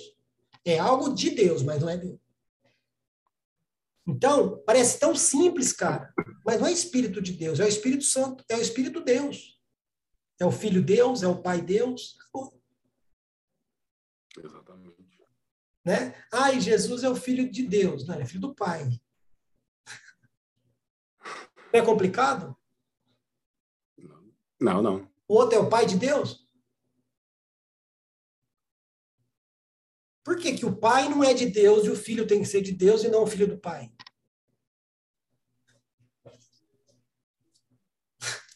Complicado, não é? Trindade nem. Trindade é complexo, né? O assunto. Então, mas trindade, trindade nem está na Bíblia, né? É, a Trindade, é, eu ouvi esses dias, é que a gente se confunde porque a gente acha que é um mais um mais um, sendo que é um vezes um vezes um. É um vezes um vezes um? É um. complexo. É, um É complexo. É complexo. Só que foi mostrado de forma totalmente esquisita para gente. Como que a gente vai compreender? Sim, sim. Né? Então, assim, a gente deixou de dar a honra devida a essa pessoa chamada Espírito Santo, que é a força motriz da, da igreja. É a mola propulsora da igreja. Hoje. Tá? Ele é o dono. Hoje, ele quem cuida da igreja. Ah, igreja de Cristo. Amém, querido? Ah, eu sei o que você está falando. Só que quem que adorna a noiva? Não é o eunuco? Não é o eunuco que cuidava da noiva para apresentar? Vai ler Esther, meu filho. Talvez a, a, o, o, livro mais espiritual da Bíblia seja Esther e você nunca leu. Vai Jesus ver lá. É, vai lá ver o eunuco cuidando da noiva para ela se apresentar diante do rei. Tá? Então, se você não deixa esse eunuco trabalhar em você, sabe como você vai ser apresentada para o noivo? Lembra, Eliezer, o servo de Abraão, que vai buscar noiva para Isaac? Está ali o pai, o filho, o espírito e a noiva. Trabalhando junto. Eliezer, Espírito, ó, não pegue qualquer coisa para o meu filho. Forte, né? Forte, forte. Forte, né? Como que tá a igreja? Você tirou o cara que te prepara para o noivo embora, por quê? Você nem preocupar o casamento você tá. Você já viu a ansiedade da noiva no dia do casamento? Vai lá, faz o dia da noiva, vai pro spa, toma até banho, cara. brincadeira, noivas, brincadeira. O noivo também ele toma banho, brincadeira. Cara, se a igreja está realmente esperando o noivo, como que era para ela estar? Tá? Aí o noivo vai chegar, a noiva vai estar tá lá, chinelo, meia short rasgado, camisa de político, cabelo todo bagunçado. É isso que é isso que eu tenho para você, noivo. Tá? Vamos ali para as bodas. Hum. Complicado, né, meu amigo? Mas a gente precisa, tá? De tudo que a gente falou aqui, cara, a gente precisa voltar a dar a importância devida aquele que o próprio Jesus disse: peque contra mim e peque contra meu pai, mas contra ele não, por favor. Cara, se não pra tem mim, peso, se não tem peso isso para você ou para mim ou para você que está ouvindo, está assistindo, bora, vamos lá, vamos para vamos para novela. Vamos para novela, porque olha, não dá. Para ver a importância, né? Ele não. Tem escrito na Bíblia, não entristeçais o pai, não apagueis o filho? Não tem. Não tem. Ah, mas eu não conheço Jesus. Lógico, você não está deixando aquele que veio demonstrar e mostrar Jesus para você trabalhar na sua vida. Que vai convencer de alguma coisa. Ah, Espírito, a igreja, né, no louvor, Espírito Santo, você tem toda a liberdade aqui, até as nove. até as nove. Tá bom, Espírito Santo? Senhor do universo, dono da igreja, poderoso, saudoso, majestoso. Só até as nove. Só nas palavras, né? Você tem liberdade de agir da maneira que eu quero. O Espírito Santo é seu cachorro. Ai, que nervoso. Não dá, Ala. Não dá, amigão. Você vai no louvor, nego fala, ai, sinta a presença de Deus nesse lugar. O pastor deu a benção, no final vai todo mundo embora. Que presença é essa? Né? Que presença é essa? Se Davi falou que vale mais um dia na presença de Deus do que mil em qualquer outro lugar. Se a presença de Deus está ali, não tem nem que acabar o culto. Hum. Conversa. Animadores de púlpito. Animador de plateia. Ah, irmão, levanta sua mão agora e dá um glória. Queridão, eu vou levantar a mão e dar um glória se eu sentir que eu devo fazer isso. Se você não está sentindo isso no altar, como você quer que as pessoas sintam isso aqui? Ai, mas eu não sou, responsa eu não sou responsável para trazer alegria para o povo que vem tudo em pecado para a igreja. Ai, santarrão! Você não é, você não é mesmo obrigado a, a fazer com que as pessoas se sintam bem. Você tem a obrigação, como adorador que você diz, ou levita, que eu não concordo com esse termo, de entregar um incenso agradável a Deus. E se ele aceitar, a presença dele vai tocar aquelas pessoas lá. Exatamente. Agora você vem aqui só para cantar. Começou com esse hora discurso. Começou com esse discurso, já dá para você entender que a pessoa não sabe o que ela está fazendo ali em cima. Qual, vai lá ler quando, quando, quando Davi pega e coloca lá o Gedutum, o Azaf, toda aquela galerinha lá para fazer os turnos, qual era a obrigação? Que- Qual que tinha a mentalidade daquele povo lá? Nós somos responsáveis em atrair a presença de Deus nesse lugar. Presença. Nosso ministério é manter a presença de Deus nesse lugar. Se você que está no altar não tem essa consciência, tenha pelo menos a humildade de cair fora. Falando demais, né, Alan? Falando demais, né? Vamos lá. Sétima pergunta. Ai, Jesus. A gente falou um pouquinho disso lá na terceira, mas aqui eu acredito que a gente possa entregar um pouco de aspectos de como vai ser isso, tá? Sétima pergunta. Como será a apostasia? Qual comparação podemos fazer com a igreja primitiva? Apostasia. Eu creio que que é com esse com essa superficialidade de, do entendimento que a gente tem tanto falado até hoje, né, e visto por aí. É muito super, superficial tudo que é feito. É... Deixa eu ler de novo aqui. Como será a apostasia e qual comparação podemos fazer com a igreja primitiva?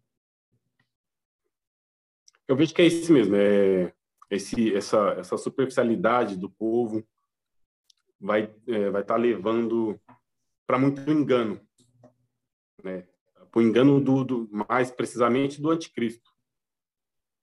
Ele vai atrair muita gente. A Bíblia, a própria Bíblia fala que é, ele vai fazer cair fogo do céu e vai atrair muitos e até com receita lá em Apocalipse, alguma parte lá, não lembro. É, até com é, ele fala que ele vai é, encurtar o tempo para que os seus, até os escolhidos, não sejam enganados. Até os escolhidos. Imagina aqueles que não são, muitos que estão na superficialidade, é, não tem profundidade, é, acaba pode acabar sendo enganado e acabando ali é, com a apostasia, o acontecimento da apostasia. Eu creio ali que é mais num ponto onde o anticristo vai estar agindo nesse nesse tempo assim, o tempo de, da ação do anticristo, onde ele vai colocar todo o engano dele e a Bíblia fala que até os escolhidos é, pode acabar sendo é, enganados ali. Eu esqueci até a passagem ali, vou até colocar uma referência lá depois. Tem problema. Cara, mas essa Bíblia que você está lendo também diz que aquele que tem o Espírito Santo não será enganado. Tem alguma coisa aí, não tem, não? Fica a dica, né? Olha o impacto de não crer na ação do Espírito Santo. A gente falava lá na sexta pergunta, aí eu te falo, o meu querido, ah, é dons, ok. Paulo fala para buscar com zelo os melhores dons, ok. Quem tem buscado discernimento espiritual?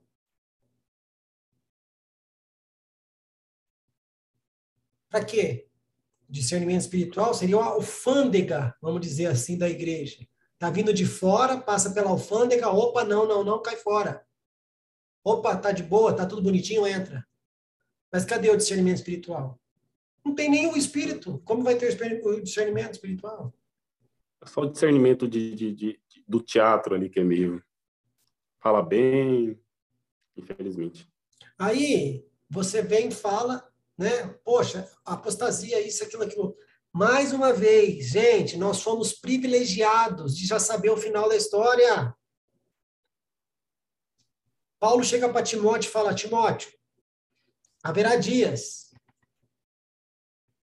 onde, onde né, haverão falsos profetas, falsos mestres, homens amantes de si mesmo, blá, blá, blá, uma lista. Está tudo aí acontecendo. E o povo ainda está consumindo esse material, está consumindo esse conteúdo. Por quê? Porque não leu o manual. Não leu o É, manual. puxa naquelas outras questões, né, de, de daquilo que da, da, daquilo que move as pessoas, né? Não é um interesse nele, mas é ah, de repente uma casa, um casamento, restaurar meu casamento, minha saúde, tudo coisas superficiais. E até, né, Santo falando comigo, eu perguntando, Deus, mas por que, que as pessoas não compreendem aquilo que eu falo, né? Alguma e outra, uma, alguma e outra pessoa, né? Eu compartilhando algumas coisas mais profundas.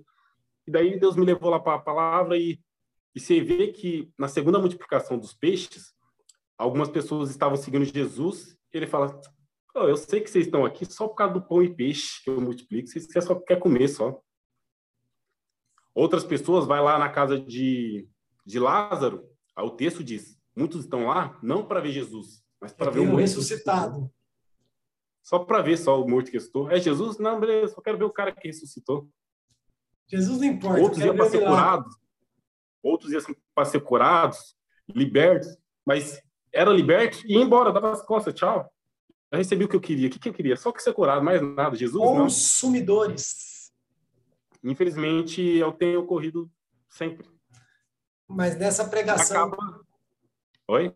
Não, pode continuar, que eu cortei você, desculpa. E acaba que as pessoas não alcançam aquilo que é importante, né?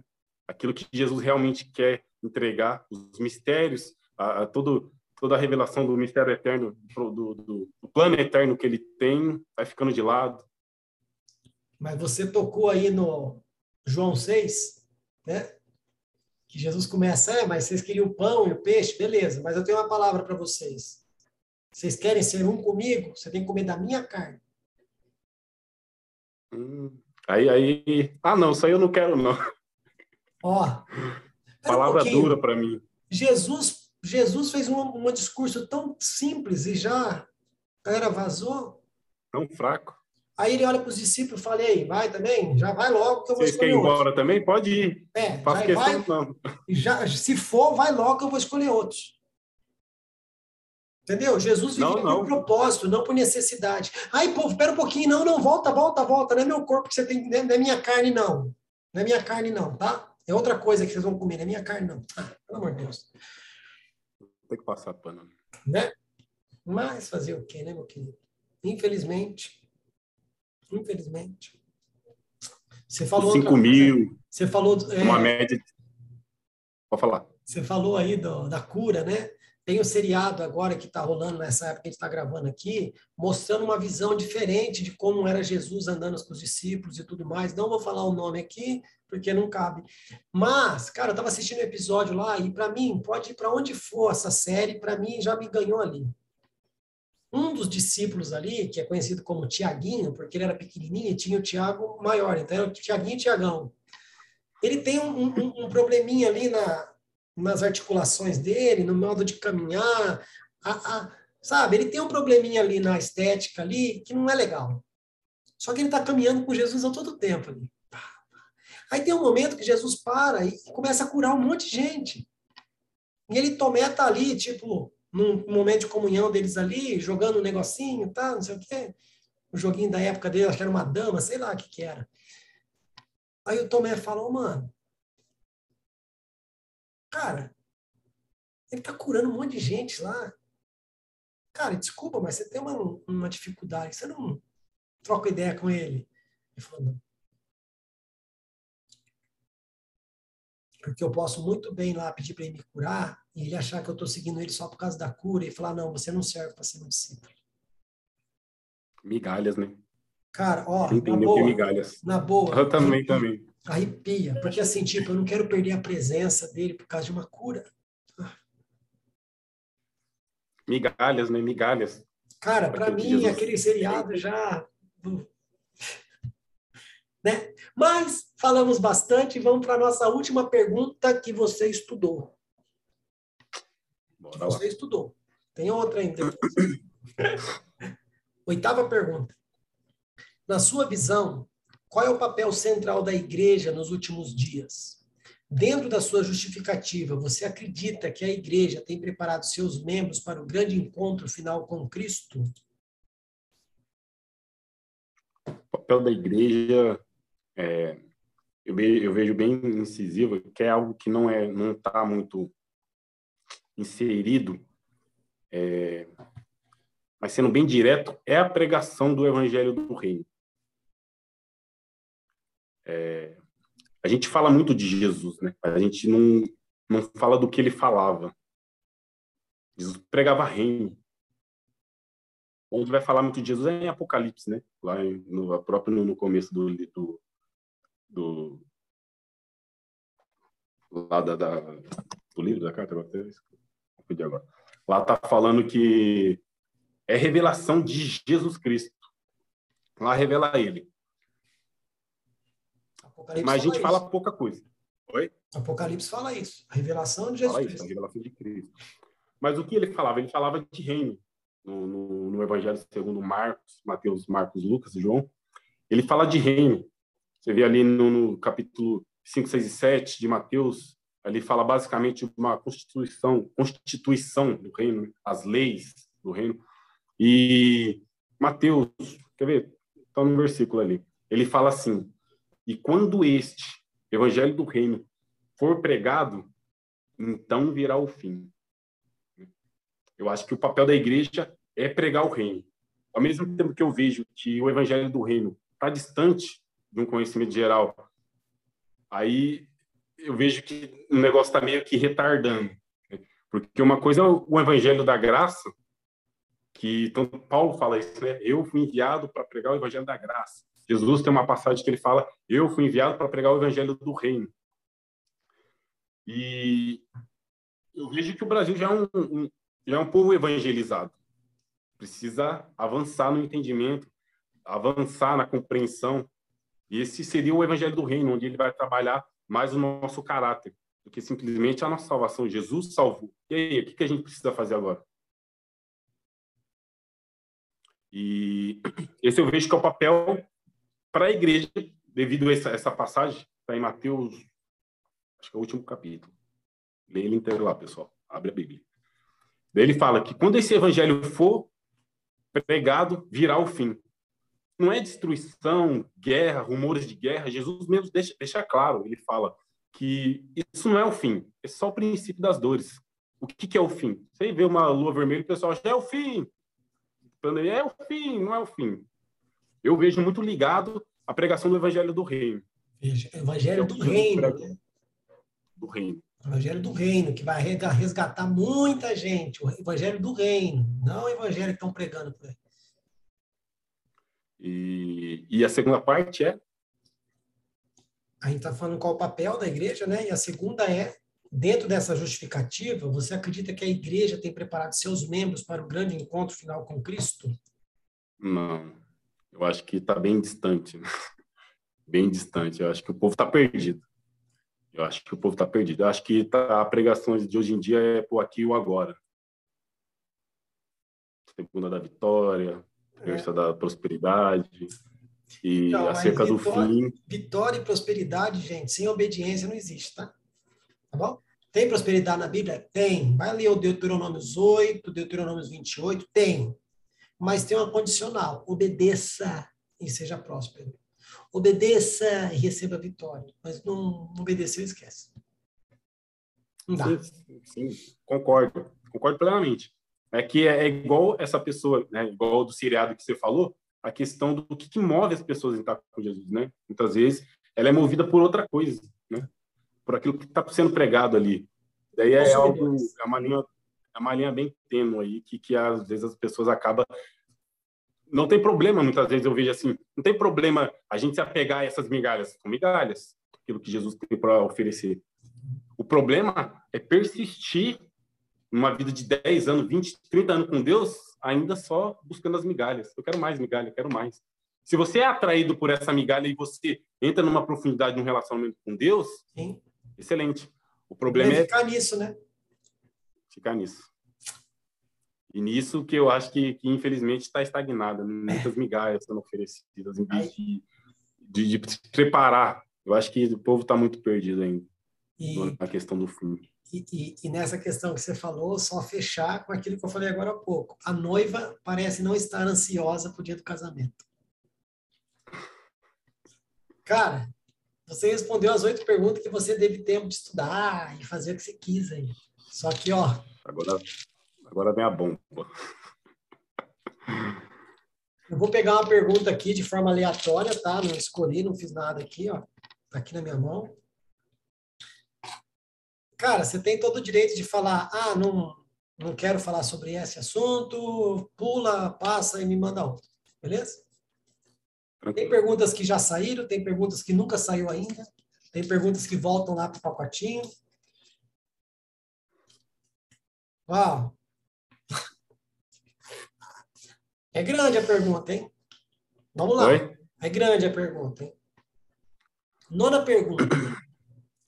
Se as igrejas que acreditam no pré-tribulacionismo estiverem certas, onde 50% será arrebatado e 50% ficará, e ainda terá a chance de salvação, porque estas igrejas não têm se preocupado em construir lugares de refúgio para estes para que esses para esses membros que ficarão. Pois na tribulação só poderão comprar ou vender se aceitarem a marca da besta. Eita!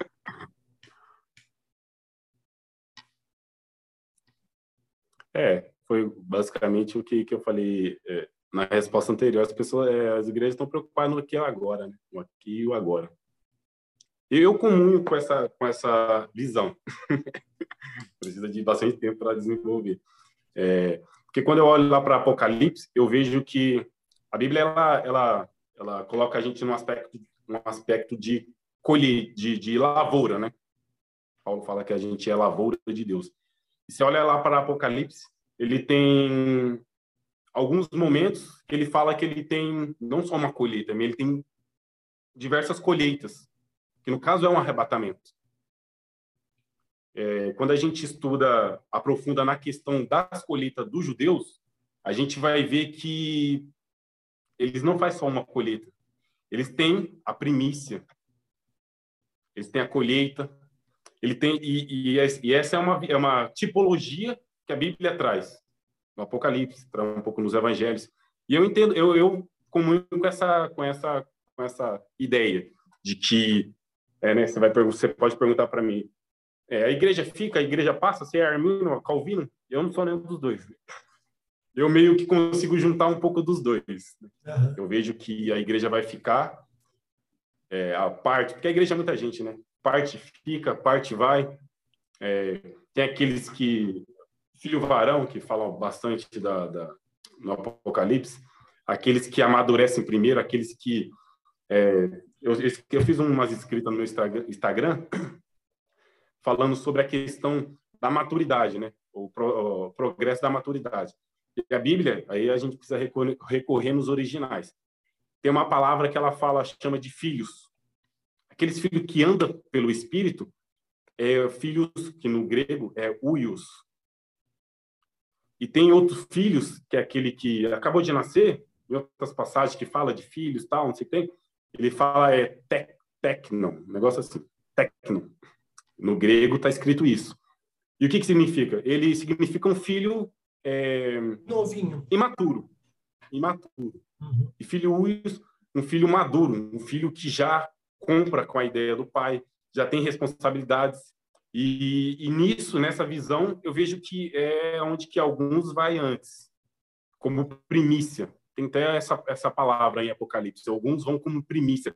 Foram comprados da terra como primícia. E primícia não vai junto com a colheita. Primícia vai antes. Por isso que eu comungo com essa ideia de, de, de...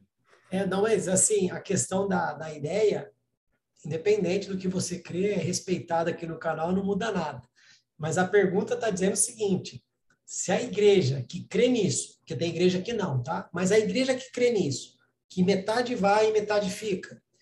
Por que, que essa mesma igreja não tem preparado um lugar de refúgio para esses que provavelmente vão ficar? Porque, tipo, eu fui, o resto que se lasque? Né?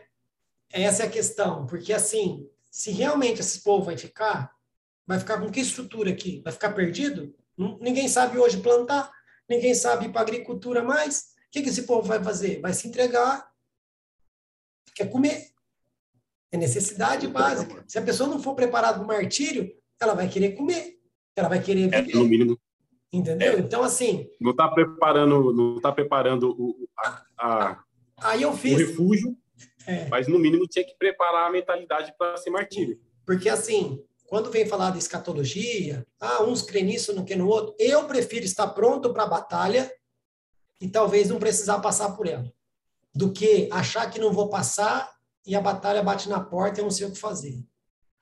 Né? Aí uma vez eu questionei um pastor sobre isso. Ele falou, poxa, mas a gente vai gastar dinheiro fazendo um refúgio desse? E aí, se a gente tiver errado e todo mundo for? Eu falei, e o que, que você perdeu em ter feito o refúgio? Você está indo para o céu. Ah, e se ninguém for? Tem um lugar para ficar. Né? É, eu não estou falando, falando aqui de armazenar comida, não estou falando desse extremo. Eu estou falando um lugar onde você possa ensinar o seu povo a voltar para a agricultura. Que talvez Vai seja necessário. necessário. Talvez seja necessário. Vai, né? Vai ser. Então, por exemplo, imagina, você tem uma igreja com 200 membros. Você fala, ó, esse mês, 20 pessoas vão ficar lá no lugarzinho que a gente está montando lá. Vocês vão passar 20 dias lá. Vai lá, aprender um pouquinho. Volta, vai 20, fica lá. Vai fazendo essa, essa reciclagem. Qual que é o, qual a, pergunta, a, a, pergunta é, será que de fato crê nisso? Porque senão estaria se preparando. É isso que eu estou falando. Crê piamente que vai? Crê piamente que 50 essa. fica? Ou crê que todo mundo vai? Então, assim, como a gente não tem interesse nessa questão, fica nisso daí. Mas, meu querido, muitíssimo obrigado, porque você respondeu as oito e as nove perguntas. Mas eu tenho mais um desafio para você. Você topa? Vamos lá. E como nosso amigo do samba, Alan André, não fugiu da raia, vamos lá para o nosso jogo rápido. Alan, relacionado à Bíblia, qual o testamento? Novo. Livro favorito? Gênesis. Livro mais complexo? Apocalipse. Um personagem?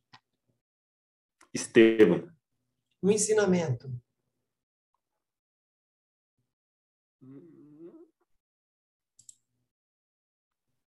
Um ensinamento. Amar o próximo. Amém. A Bíblia é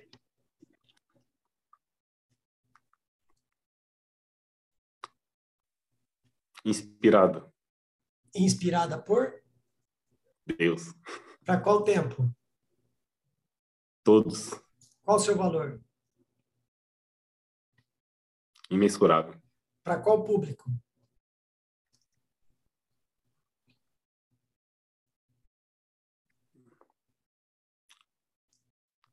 Para qual público? Para os dele. Contraindicação. Religiosa. A leitura deve ser? Meditada. Sua importância é? Vital. Os caras vêm aqui com, com teologia, vêm aqui com hermenêutica, homelética, com omelete, com tudo. Aí chega no jogo rápido aqui, os caras tremem. Pana ai, mas amém. Meu querido, passou aí pela sabatina, nona pergunta, o jogo rápido para dar uma descontraída, mas eu queria que você usasse uns dois minutos aí para as considerações finais e a gente vai se despedindo por aqui. Nessa aí, eu só queria agradecer. Realmente é, vejo uma, uma imensa importância nesse, nesse trabalho que você tem feito é, realmente é muito importante estarmos unidos é, no mesmo pensamento. É, é vital. É, desejo que que todos aí se sejam edificados. É, creio que vai ser muito é, vai ser muito frutífero esse seu trabalho e parabéns que o Espírito esteja te guiando aí e creio que vai crescer muito mais aí a obra que Deus tem para fazer na sua vida e através desse trabalho aí de quebrar essa religiosidade. Amém, Alan. Agradeço as palavras, mas toda a honra, toda a glória seja dada a ele, porque o projeto é dele, ele só me convidou para participar. E eu aceitei a, a bronca, né? Vamos ver. Se ele não estiver aqui, não vai para lugar nenhum. Mas eu te agradeço. E em nome do canal, né, nós pedimos aí que Deus abençoe sua casa, sua família, seu ministério, sua, os seus estudos, né, que o Espírito Santo ele esteja aí te capacitando, porque você tem interesse né, e que esse interesse possa contagiar outras pessoas. Então, essas são as nossas palavras para você e nós vamos ficando por aqui, Alan. Deus abençoe, viu? Tchau, tchau. Amém. Glória a Deus.